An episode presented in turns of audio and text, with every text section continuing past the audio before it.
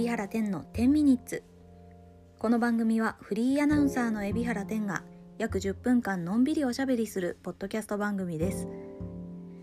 今日は3月の11日木曜日です。時刻は、えー、15時半ぐらいに収録をしております、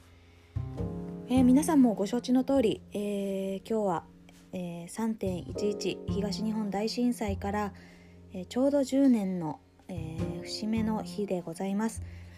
まあ、あの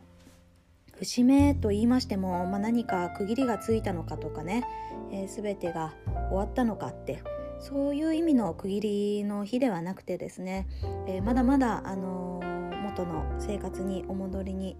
えー、なれない、え方が多くいらっしゃったり、えね、全てが解決したわけ復興の全てがね解決したわけではないそういった意味での区切りではないんですけれども、まあ、時間という意味の区切り、うん、節目というところでね、えー、今日はいろいろとこうやっぱり10年っていう時を振り返ってみてねあの私自身もいろいろと考えるところが、うん、ありました。え今日はあのー、木曜日のポッドキャストの配信ということで、え毎週木曜日は、えー、ポッドキャストで私がお題を出しまして、えそのお題について、えー、皆様からコメントをいただいた、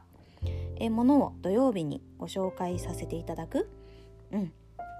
というような土曜日のポッドキャストでね紹介させていただくというような日なのでもう冒頭からねお題を出させていただこうかと思うんですけれどもやはり今日が3.11ということもありますので、えー、皆さんにとっての、まあ、3.11、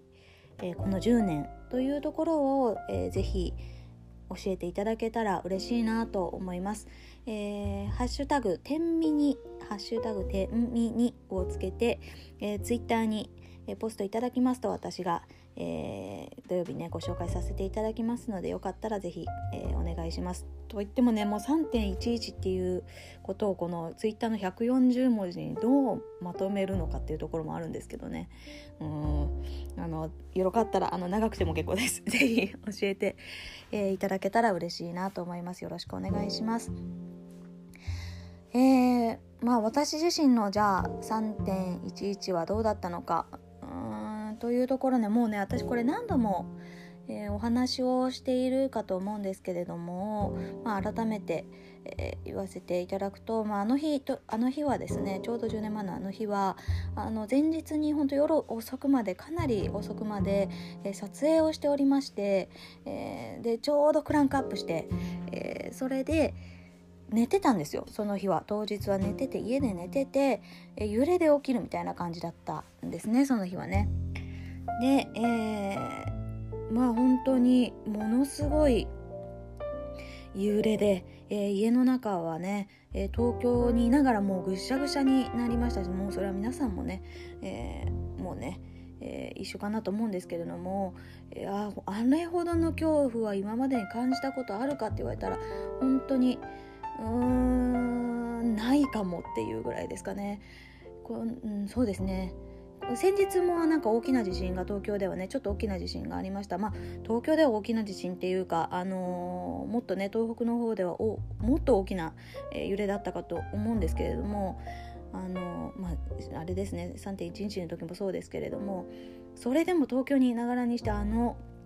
あれぐらいの恐怖は感じたことなかったしあの先日の地震でもね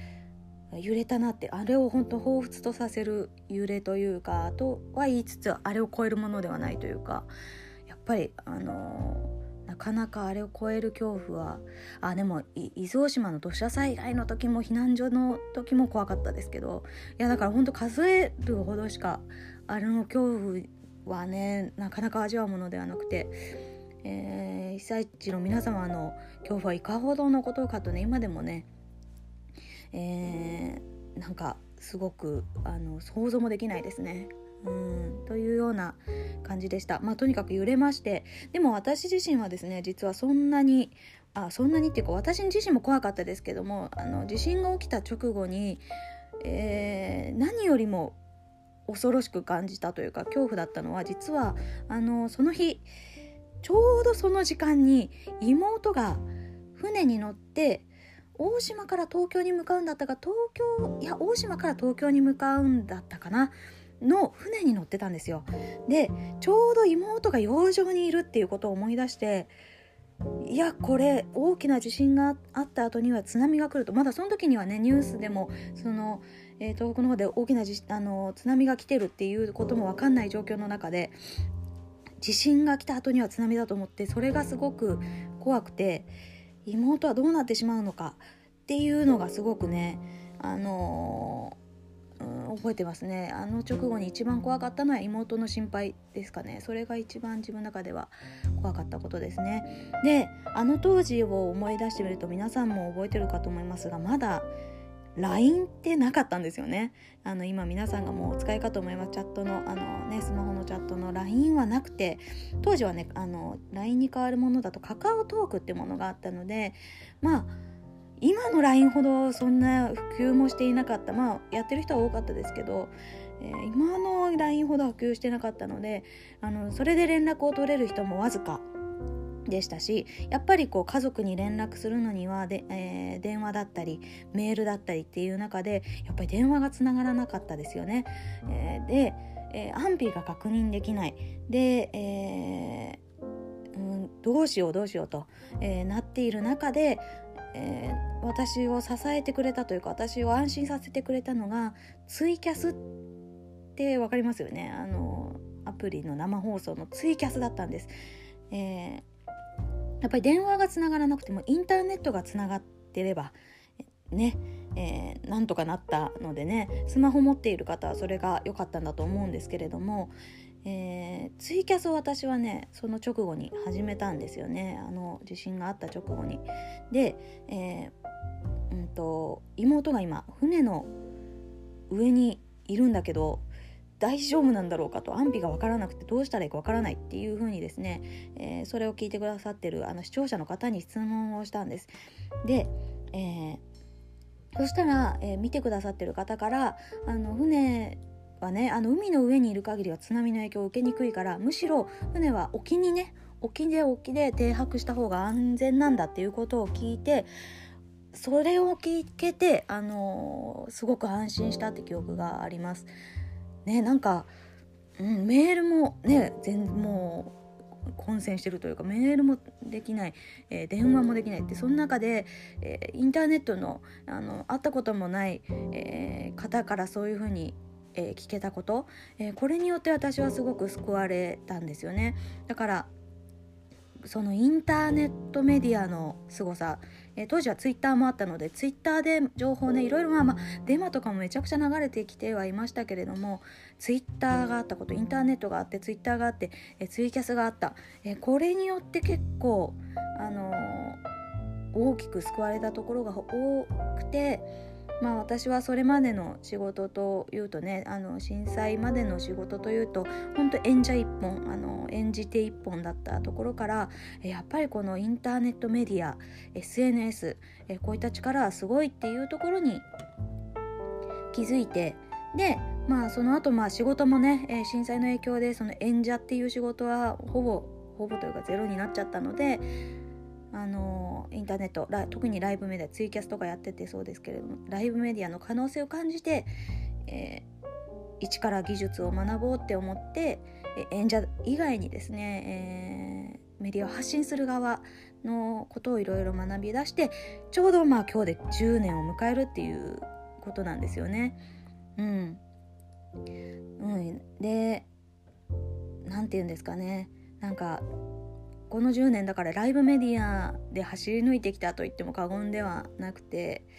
えー、なんかこの今コロナ禍という状況ではありますけれどもまあライブメディアもそうですけどインターネットメディアという意味ではこのポッドキャストこのポッドキャストっていうのもあのこのコロナ禍という中で何か私があの時ツイキャスであの救われたようにというかすごくあのなて言うんですかねすぐに救ってわれたっていうんですかね、えー、地震が起きた直後にそういう情報が入ってすぐに救われたようになんかこのポッドキャストもね、えー、まだこ今ねコロナ禍という状況ではあるけれども皆さんのインターネットというのを通じて皆さんのお役に立てるような存在であったらいいなっていうことを思いまして10分じゃもうね語り尽くせないなこれ。うんまあなんかそんな10年でしたね。うん。まあいろいろもっと話したいことはあるけれども、え、ね、もっともっと本当に東北の皆様のご苦労とか考えると私なんかもうあの、なんてこともないあれかもしれないんですけれどもまあ本当にあ東北でない私ですら大きな影響を受けたあの大きな衝撃を受けた、ね、そういった3.11だなと思います、うん、ちょっと語り尽くせない。すみません。えー、ということでそろそろ告知のお時間なんですが、まあ、まずは本当にあの今日はお題をね皆さんに出させていただきましたのでぜひハッシュタグ天秤をつけてツイートで、えー、コメントを寄せいただけたら嬉しいです。で、えー、今日の、えーえー、夜なんですけど木曜日の夜8時からは、えー、綾野さんとピンキーとやっているタップという番組をね、え、予定してえ、おります、え、でそこでは YouTube, YouTube ライブをねタップで YouTube ライブをやっているんですけれどもそこでもあの3.11についてねちょっとお話をする予定。特にあの一緒にねあの配信をしているピンキーは、えー、いわきの出身なのでねなんかその辺りの話もまた聞けたらいいなって思っていますのでよかったらご覧ください。えー、やばい。時間が足らない。すみません、えー、もうでも本当になんかここぞっていう時に本当に一番苦しい時にあの役に立てる人間になりたいというふうに思います。はい私自身がね。皆さんが一番苦しい時に寄り添える人間でありたいっていう気持ちは変わらずむしろ強くなっているのでなんかこれからもそれを軸にねなんかや頑張っていけたらなと、えー、いろいろいろいろなことを考えていけたらなと思っています、えー、その分皆様にも私は励まされてるんですけどね。もう力をいっぱいいただいてるんですけれども。はい。ということで、えー、そろそろお時間です。次回は、えー、土曜日ですね。配信を予定しておりますので、えー、ぜひですね、え土曜日もお聴きください。それではまた土曜日にお会いしましょう。じゃあね。バイバーイ。